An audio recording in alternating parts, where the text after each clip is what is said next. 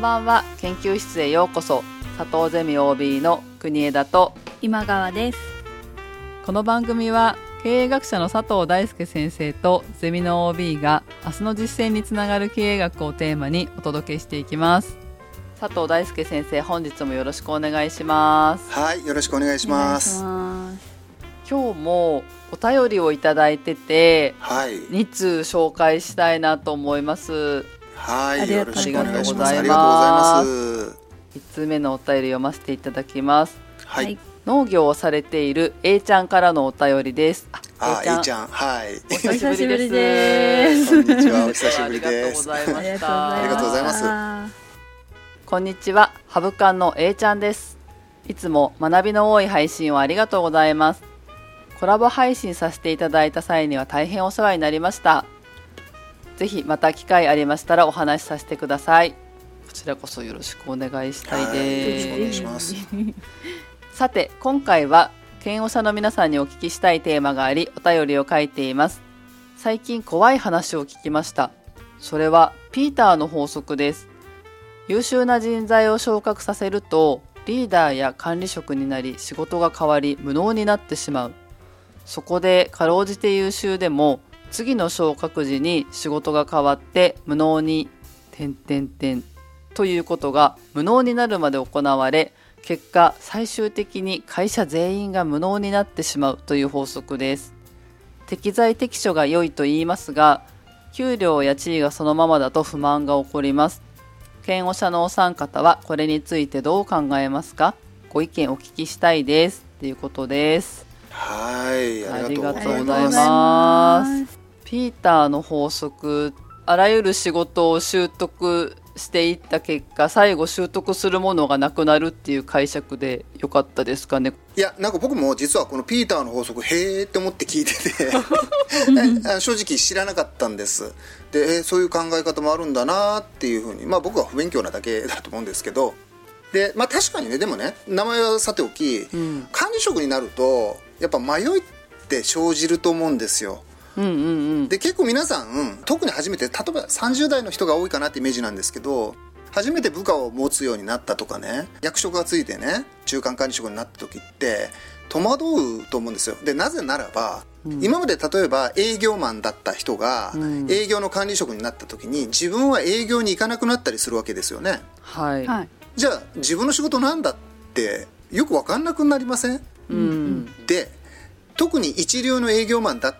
った人であればなおさら営業行きたいじゃないですか、自分は成果出せて、はいはい、なんでここに座ってんだろうってなりそう。そうですね。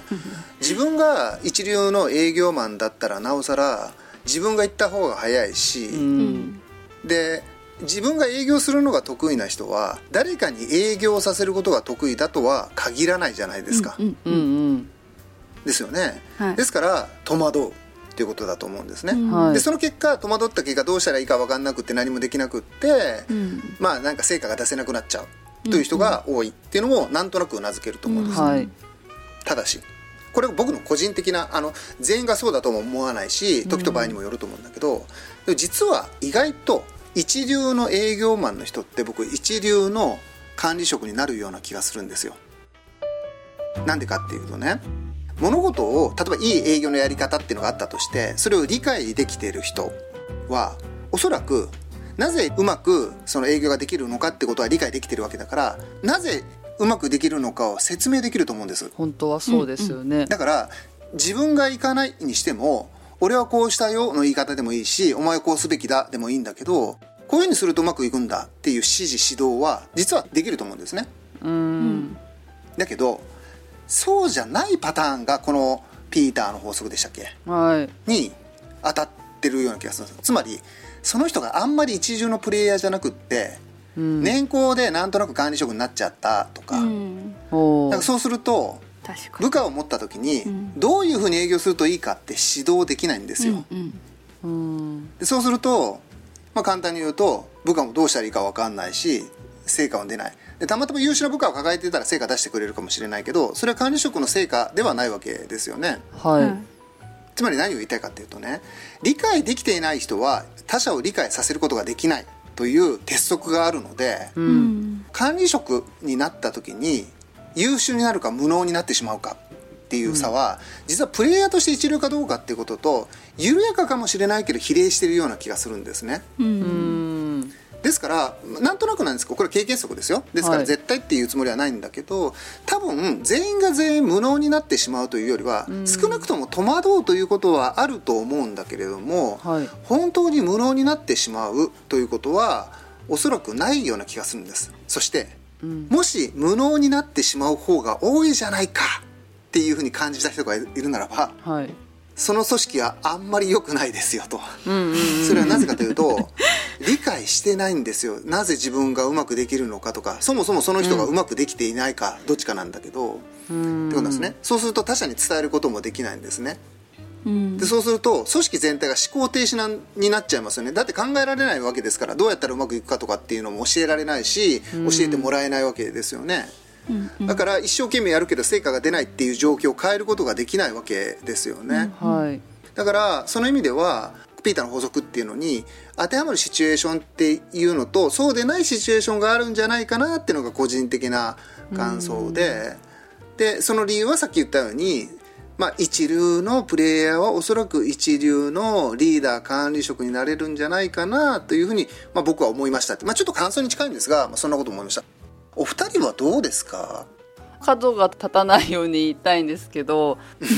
あの一流のプレイヤーが一流の管理職になれるっていうのは本当にその通りだなと思うんですけどうん。俺の場合はこうしたよっていうのがなんかただの武勇伝みたいな感じでうん説明しちゃう方っていると思うんですよ。うん。で例えばその方がスーパー営業マンだった10年前とと今って外的環境が全然違っててとかっていうのがあると思うんですけれど、うん。多分俺の場合にうまくいったっていうケースの説明をただざーっとすることはできてもそれをどうしてそういうことになってるかっていうのを噛み砕いて部下に説明できる方ってなかなかいないかなって思っていて。うん。そうするとなんかあの人が無能だなって思われちゃうのかなっていうのはちょっと思いました、はい、とても大切な指摘だと思います。なので僕さっきねはい。一流の、はい。っていう言葉を使ったんですよね。ですね。これどういうことかっていうとね成果を出せる人がうん成果を出せる部下を作るとは限らないと思うんですよ。うんで一流っていう時にその一流の意味はね僕思うんだけどなぜできているのかの原因とか理由をつかめてる人、うんうんつまり自分が例えば一流のプレイヤーで高い成果を出すことができてた時に、うん。ただなんとなく一生懸命やれば頑張って成果が出たってだけの人と、うん。つまりと思ってる人となんで俺うまくいってんだろうと。あこれが効いてんのかなと思って、うん。じゃあそこをもっと最大化してみてで次の営業に行ってみようというプレイヤーの人とうん。2種類いると思うんですよ。成果が出せるっていうだけが一緒だったとしても。で僕一流だと思うのは、なぜ自分がうまくいってるのかを考えることができる人だと思うんですよね。うんで例えば一流じゃないプレイヤーつまり成果は出せてるけども、はい。なぜうまくいってるのか分かんない人って、はい。一流じゃない理由があってそれは一回スランプに陥ると戻りにくいんです。なんでうまくいっていたかが分かんないから。もう問いがない感じでただ行動しちゃってたってことですよね。はい。そうするとね状況や時代が変わって環境が変化した時に、ん。うまくいかなくなった時にこう修正効かないんですよ。なんでうまくいってたか分かんないから。うんうんうん。だからたまたまうまくいってたんですそれって。だからこれは成果が出てるっていうだけで一流じゃないんですよね、僕から言うと、うんうんうん。一流の人っていうのは何度も言うけどなぜうまくいったかっていうのを探求してその原因を知ってるからこそ修正できるんですよ。うまくいかなかった時に何がうまくいかなかったかを考えられるから、はい。だけどその考えなくてうまくいってる人っていうのはつまり一流じゃない人っていうのはたまたまうまくいってるだけなので、うん。環境が変化したりするとうまくいかないっていうことになるんですね。でこういう人が管理職になると、ん。なんでうまくいったかが自分でも説明できないわけだから、うん。部下に教えることができないわけですね、うん。だから武勇伝的なんですよ。俺は頑張ってね。とにかくね一生懸命やったらうまくいったんだと。なんでお前うまくいかないんだと。一生懸命やれ。みたいなね。いやだから部下が聞きたいのはなんでうまくいったんですかっていう原因と理由を教えてくださいって思うんだけど いやそれは俺も分からんと。ただ頑張ったらね俺は成果出たんだと。お前も頑張れば出るだろう。みたいな人は。困る。困るっていうか嫌ですよね。っていうふうになるってことなんですよ。だからちょっと、あ一流のっていう言葉はねちょっとね鼻につく言い方ではあるんですよ。だからちょっとわざと言ってるところはあるんだけど、ただそのエエリート主義的なことを言いたいわけではなくって、どっちかというとその探求者っていうニュアンスを伝えたいんですよ。はいはい。なぜできてるのかっていう直接的にはできてるからいいじゃないかって思いがちなところをなぜできてるかを考えてもっとできるようになりたい。またはできなくなった時にもここがうまくいかなかったからできなかったんだ。じゃあ修正しよう。というふうに考えられる人。でこれを僕は理解って呼んだんですね。つまり理解してる人、なぜできてるかを理解してる人となぜできてるかは理解できてないけどとにかくうまくいってる人の差はやっぱり大きい。でここをなんとなく見ないでとにかく成果出してた人は上司にするみたいな人事をやっちゃうから、ん。本当にたまたま成果だけ出してたやつ。だけど実は無能なんですよそういう人ってきっと。だけど管理職になっちゃうってことがあって、それが失敗のもと、あ結局それを引き上げる人が人を見れてないんですよね。うん。だから理解を重視してないんですよ。こいつ分かって成果出してるのかたまたま成果だ出てるだけなのか、うん。えー大義名分は立ちますよ。成果出してるから出世したんだっていうと文句は出ないかもしれないけど、はい。本当にこれかこいつね管理職にした時に、うん。その一流をね波及してくくれるぐらいの管理職になるかなっていうのは多分ね見る人が見れば僕は分かるんじゃないかなともちょっと個人的にはね思うっていうか。だからそこに僕は敏感になるべきだと思うんですよ。だから結果主義って思考停止なんですよね、なぜうまくいってるのかを考えなんであいつはうまくいってるかを考えてる人なのかをちゃんと見極める、そういったマネージャーの仕事っていうのもまあ大切だなって感じですかね。はい。お便りの中に多分実務的にちょっとお悩みなのかなと思うんですけれどこの適材適所がいいと言いますが、給料や地位がそのままだと不満が起こりますよねってことを心配されてるんですけども、うん。まあ、今の先生のお答えだと一流の方に対しては地位を与えてもというか、管理者になっていただいても、全くその無能になったりはしないし、っていうことですそよね。うですね、はい。と思うんです。はい、私このお話聞いた時に思ったのは、優秀な方が昇格した時に人間なので苦手なところってあると思うんですよね。その人の能力として。であの昇格すると自分と同じ仕事をする仲間がだんだん減ってくるじゃないですか。うんうんうんそれをカバーしてくれる人がいなくなっちゃったりした時にその無能っていう状態が起こるのかあなー。みたいな感想も持ってうん。でそれってどうしたらいいのかなって思うと組織としてそのリーダーがちょっと苦手な部分をこうどうカバーできるかっていう問題にもなるのかなって。だからそれをカバーしないとリーダーがやっぱり自分ができないところを頑張ろうって思った時にあのできないことやれって言われるの辛いですよね。だからそうなると鬱になっちゃったりとか無能になったりするっていう状況があるのかななんていうふうにちょっとお聞きしながら思いました。この管理職に引き上げるこのもっと上の立場の方がそういったことも意識しなきゃいけないよっていうことですよね。そうですそうなんですよね。多分言葉の使い方としては無能になるんじゃなくて多分最初から無能なんですよね そういう人っうてん。だから結果が出てるから無能じゃなく勘違いされてるだけで、うん。僕無能な人っていうのはずっと無能だと思うんですよね、うん。これ私もピーターの法則知らなくてハーバードビジネスレビューかなんか調べたんですけどやっぱりそもそもその管理職としての適性がなかったんじゃないかって書いてるのがあって、うんうんうんそうそうそう本当にそうだなと思って。うん。そうなんですよね、うん。だからある意味結果主義っていうか成果主義みたいなところでうん。評価する人事評価制度みたいなことの限界っていうのがきっとあって、うん。うんじゃあどうしたらいいのかっていうのは実はまた難しくてね、はい。とても恣意的なんだけど、うん。できる人はできる人のこと分かるんですよ、うんうんだからその連鎖をどうやって作っていくかなんです。でおそらくなんですけど、ずっと昔の人例えば昭和一桁生まれぐらいまでが会社の管理職にいた時代って、おそらくちゃんとその人の人格を持ってその人の能力で無能か有能かをちゃんと見極めてたと思うんですよ、うんうん。あいつは成果出してるけどダメだなって思うやつは引き上げてなかったりするってことももしかしたらですけどやってたような気がするんですね、はい。はい。ところがだんだんとその後の時代になってきてイケイケどんどんの時代で高度経済成長になってきて次の世代の人たちがなった時に頑張れば成果出るんだっていうふうに勘違いしちゃったんですよね、でそれは右肩上がりで人口がどんどん増えていって何やってもまあうまくいく時代っていうのがきっと長くって、はい。うん。でそうなると成果出してるやつを評価した方が無難なわけですよね。成果出てるわけだから。で逆に言うとなんかポテンシャルはあるんだけど成果出せてない人を引き上げると、うん。まあ、妬みとかそねみが出てきちゃうわけだから、ある意味安全策としてそっちに寄ってしまった結果、徐々にその思考停止が当然視されるような状態になっていってしまったような気がするんですよね。うん。だからその人を見抜く力みたいなものがしばらく軽視されてきたっていうのがあってでそういう経緯で今僕たちが所属している組織の少なからずがあんまりその管理職上の管理職の人が下の管理職を評価してねあいつはいけるとか そういうふうな判断を責任を持ってしなくなっちゃってる。うん。だから人事評価制度とか効果効果のその表みたいなものがあって、それに沿ってたらまあこいつはまあ上げてやるしかねえかうん。みたいなことにこうなって大義名分重視で思考停止になってるような気はね、こうします。いや確かに角は立つんですよ。だって僕が学生に対して評価する時ですらあなんでこういう評価なんですかとかって学生から聞かれたりするから。あいつはなのにみたいな。そうです。で実際俺は成果出してるじゃないですか。私はうまくいってるじゃないですかっていうふうに本人も思うから、だけど残酷だけどいやそうかもしれないけどお前はこうだってことをちゃんとこう言ってあげて、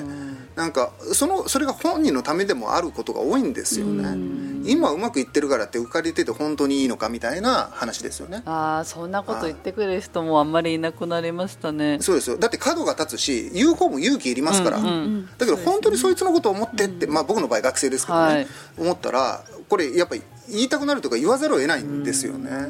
だって学生の時の成果なんか評価してあげたってね、何の メリットもないわけで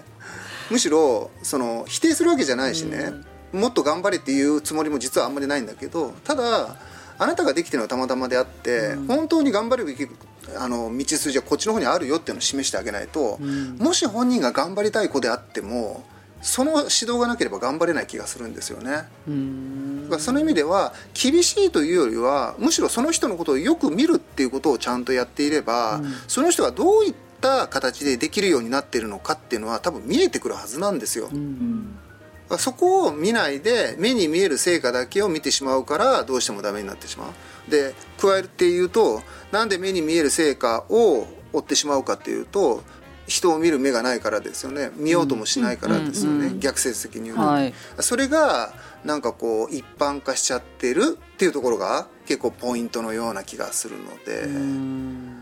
でも逆に言うとねそういう管理者ちゃんとした管理者も僕いると思うんですよ。ある意味嫌われるのを覚悟できちんと必要なことを言うみたいな人、でもそういう人って意外とちゃんと部下からも認めてもらえてるんですよね、そうかもしれない、本当は褒めてほしいけど意外にも否定されたってなったらやっぱり本当に優秀な人は頑張りますから。そうですよね、あの人に認められたいと思うし、うんだからやっぱそういうふうなその循環みたいなものをこう作っていった方が組織としてはねうん健康的だしうまく回るんじゃないかなっていうふうには思いますね。A ちゃんお便りありがとうございましたはいありがとうあございました。した。2通目はポンタさんからのお便りですはいありがとうございます。製造業に従事される方ですねありがとうございますはじめまして半年ほど前から拝聴するようになりました先生の話にはいつも驚きとともに深く共感させていただき今では先生の言葉をお借りしながら私の部下にも接するようになりました。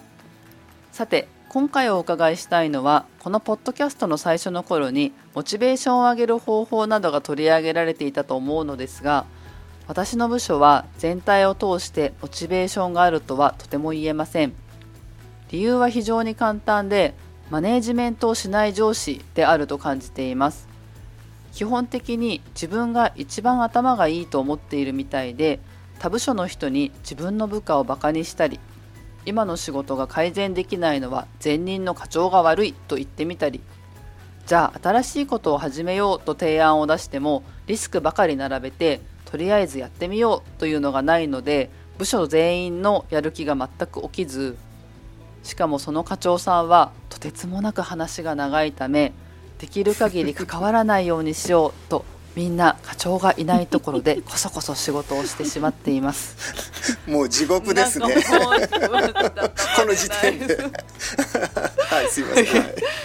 私はこの部署の係長の立場にありやりづらさを感じつつも、うんとても優秀な部下もいるのでその子をなんとか腐らずに前向きにさせたいと考えています。かっこすでに手遅れ感がありますがなんとか現状を打開したいと思いいろいろ手を尽くして個人個人は少しずつ前向きになってくると思うのですがやはり課長さんがいると全員下を向いてしまいます。このような状況でも私にもできることはあるのでしょうか。よくあるような質問ですがご回答いただけると幸いです。よろしくお願いいたします。ということです、いやもうなんかリアルすぎて本当にありがとうございます。はい、ありがとうございます。まあでもリアルですよね。くちゃリアル。結構なんていうの嫌だなって思うストーリーではあるんだけど、なんかみんな一回ぐらいこういう経験してる気もする話ですよね、うんどっかでね。私が手挙げちゃってます、ありますありますそのご指摘はねマネジメントをしない上司うん。これがまあ困ったはい。っていう話なんですね、でもう文脈で僕ちょっと笑っちゃったのは、あの基本的に自分が一番頭がいいと思ってるみたいでっていうのは かっこそうじゃないのにっていうのがね。もう多分もう聞こえてきちゃってて。そうですね。いやでも、そそうなんですよ、まあ、頭がいいっていうのを何をもってっていうことなんだけど、まあ、人を卑下して見るっていう癖がついてるね、うん。まあ、嫌な人だなっていうことなんだと思うんですね。だから、まあ、その嫌なやつかどうかっていうのはまあ置いといたとして僕は一番この管理者のね、うん。その課題だなと思うのはリスクばっかり並べちゃってやってみようって言ってくれないっていうところが一番大きなポイントなのかなっていうふうに思いました。うんでこの問題って僕結構直面した人多いんじゃないかなと思うのは、うん。なんか新しいことをやろうとするとやっぱ反対に合うことって多いじゃないですか。はい。うん。で多分この人はこの管理職の人は保守的なんですよねうん。簡単に言うと、だから新しいことをやりたくないし、うん。リスクがあることはやりたくない、うん。現状で自分が管理職として評価されて君臨できているからこの現状を変えたくない、うんでそうしてれば自分は偉そうにできるし安心安泰だから、まあ、これをできるだけ長らえたいというか、はい。続けたいっていうかなんかそういうことうんだと思うんですよね。だからこの人の本質は多分保守性だと思うんですよ。うんつまり既存の状況を変えたくない。今の状況が一番安心でうん。裏返して言えば怖がりなんです、うん。チャレンジできないっていうのは、はい。未知のものに対処するのが怖いんです、うん。でなぜならば無能だから、うん。あのね有の人って変化が好きなんですよ。あ違うことをやってみたりとかはい見てみたいって思うもんなんですよ、うん。だって楽しいから。ね。それで新しいことできるっていうのが、うん。チャレンジな部分もあるかもしれないけどそれ自体が楽しいものにポジティブに捉えられるんですよ。なんとかできるって思えれば、はい。けれども絶対にうまくいかないって思ってる人はうん。変えたくないですよね、確かに多分この人はそうなんですよ、うん。絶対にできないと思ってるんです自分のこと。つまり自分のこと頭いいっておそらく思ってないんですよね。思いたいんだけど、実際にそれが露呈するのが怖くって、うん。で部下がいろいろ言うのにも対処できないから、うん。できるだけ黙らせておきたいっていうふうにこう思ってる可能性の方が実は強いうん。かなと。ももちろんねもっとま間抜けでね あのそれも思ってないと。ただただ俺が一番だって思えてるのかもしれないんだけどもしかしたらうすうす気づいてるんだけどそれが露呈しないように現状維持をやっていきたいっていうふうにこう思ってるってことなんですよね。だからこういう人ってうん。環境が変わるっていう組織とかにね、はい。環境が変わるような変化に富む環境にさらされてる組織だったりすると会社を潰してしまう人になるわけですよね。組織が変わんなきゃなんないのに管理職自ら止めてしまうわけで変化をストップさせてしまうことによって会社がうん。成果を出せなくなっていくってことになるわけなので、はい。まあ、ちょっと分析的かもしれないけどこの人を評すると、うん。多分そういう怖がりの人で怖がりの背景に自分が無能だというもしかしたら認識をしてるぐらいのものがうんこうあるんじゃないかなっていうふうにこう思うんですよね。なんか話が長いっていうのもきっとそういうことを隠したいのかなっていうのが、そうなんです言い訳がましくなってる感じがあると思うんですよ。そうですよね。さて、うん、ご質問はこんな状況でもできることありますか？なんですよね。なんかしかもこれ勝手な想像なんですけどあまはいり移動がない会社だったりするのかうんかもしれなと思ったんですよね。い。ろんな状況があり得るので、はい。その状況の影響でまあ変わる可能性はあるとは思うんだけど、ここで書かれているねそのお話の中で言うと多分ストーリー的にはもう変えようがない状況じゃないですか、もうどうしようもないとかその人がずっとそこに居続ける限り、うん。こう問題は変わらないっていうことになるじゃないですか、ですからまあある意味マネージ・ユア・ボスですね、つまりうまくやり過ごしながら上司をマネジメントしてあげるということが大切なんじゃないかなって個人的に思いました、うん。つまり上司だと思うから使いにくいんですよ。部下だと思ってくださいって話です。ポンタさんが課長を。できない部下一人抱えてるんですよ、うん。はい。であいつ使えねえなって思いながらその上司のことを見てね。でも使えない部下ってまあいるじゃないですか。だって全員が優秀でうんあるってことはあんまりなくってね。あいつあんま仕事できないかなっていう人いても別に普通のことだし、はい。僕それが悪だとも思わないし、うんだけどそういう人にもある程度割り引きながら仕事を与えられるとかできることをやらせるってことを考えるじゃないですか、うんはい。だから僕この上司にそれをやったらどうかなって思いました。あつまり上司だからこそこそしなきゃなんないわけですよね、うんはいだからやっちゃダメなこととかっていうのを気にしてできなくなるんだけど、まあ、簡単に言うと上司を、まあ、マネージって言ったんだけど、その説得してあげられればいいんですよ。でその説得する時も上司だと思って説得しないんです。うん。大丈夫ですよと怖くないですよ大丈夫大丈夫っていうニュアンスです。ちょっとまあ分かりにくいかもしれないんだけどその人が安心できるような説明をこっち側が尽くしてあげるんです。つまり上司に期待を全くもうしない捨てる。うんうんうん。だからあいつはもう部下でダメなやつだぐらいの気持ちです。だから優しく言ってあげるんです。新しいことを始める時の提案も,、うん。もうお客さんに何かお話しする時みたいな感じでそうですそうです。こういうふうなことをやりたいんですけどもリスクは心配しなくて大丈夫ですみたいな感じ。そうです。はい。やりたいと思うんですけどの言い回しももういらないと思います。もうやろうと思うんですと、はい。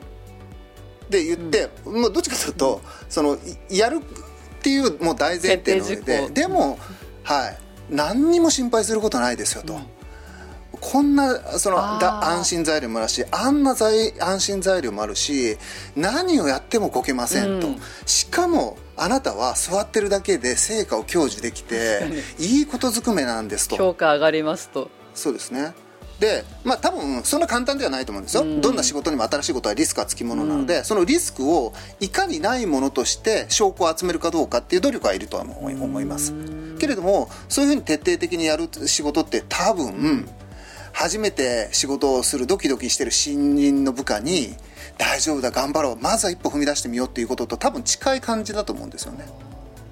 そういう感じで扱ってあげるっていうことができることなのかなっていう感じですかね。だからその人に許可をもらうっていう感覚でお許しをいただく前提で考えるのではなくて、まあ、その人がねもうすごくうるさくて向こうからこう突っかかってくるっていうんだったらこのやり方聞かないかもしれないのでその場合はごめんなさいですけど、はい。ただこの文面から読み取れる範囲で言うともうなんかこうできない部下を抱えてるんだと。だから安心して怖くないよっていうことをちゃんととうとうと説明してあげると。で逆に責任は取ってあげますからぐらい言ってもいいと思うんです部下だけどうん。だからそういうふうに安心材料を与えることっていうのが、まあ、効果的かなっていうふうにはちょっと思いました。確かにポンタさんがお便りの中で、まあ、係長の立場にありやりづらさを感じつつも、っていうふうに書いてくださってるってことはポンタさんはこうある程度やりづらさはあるけど課長にはかなりお話しできるような、あの関係性なのかなっていう感じもしていて、そうですね。で部下の方が多分直接課長の方とかに行ってしまうと心を折られて帰ってきたりとかっていう感じかもしれないなって思うと、このポンタさんの方で間に入ってもらってはい。リスクを感じさせない説明を課長にしていくみたいなイメージですかね。そうですね、まあ、簡単に言うと立て祭り上げるって感じですね。すごく大変。もうあの徹底的にその人に寄り添ってもう腰巾着がぐらいの その付き合い方をするんですよ。いやこれはもう個人的にね、はい。そのなんでかというと僕もそういう経験なくもないからっていう話なんだけどいや嫌だなと思うんですよ。うん。あいつ嫌だなって思う部分も多分あると思うんですよそういう上司だったら。うん。けれどもだからこそ避けないことが大事かなと思うんです個人的に。うんむしろその懐の中に入って信頼を勝ち得るぐらいの関係性を作った方が仕事が楽な気がするんですよね。あいつ言ってもね、地雷だらけで、なんか言ったら怒られるし、めんどくさいなっていうふうにはあると思うんですね。だから気持ちのいい仕事ではないかもしれない。だけど、それでもなお食らいついていく人は、人として多分嫌いになられないと思うんですよ。あいつはね、多分その上司から言うとね、あいつはダメなやつだとかって言われちゃうかもしれない。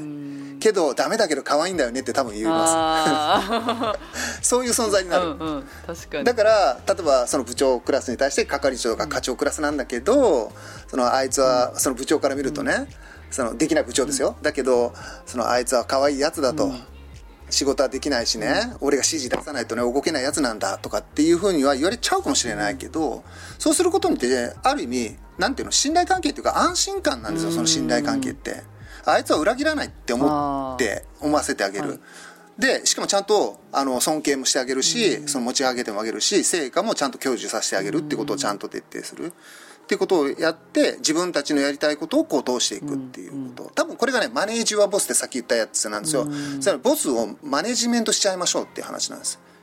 そもそも上司が部下しかをマネジメントすることしかできないわけではなくって、部下も上司をうまく扱うことっていうのがこうできるわけなんですよね、はい。つまり対等な関係があるわけだから、まあ、そういうふうなちょっと認識心持ちを持ってみると違うやり方が見えてくるかなとは思いました。ただまあちょっとね細かい状況わからないで僕言ってるのでいやそれができないんですよっていう話もあるかもしれないかなとはちょっと思ってますけども、はい。なんかでも無能なので盾祭り上げてあげてくださいって言われるとちょっとだけ励まされました。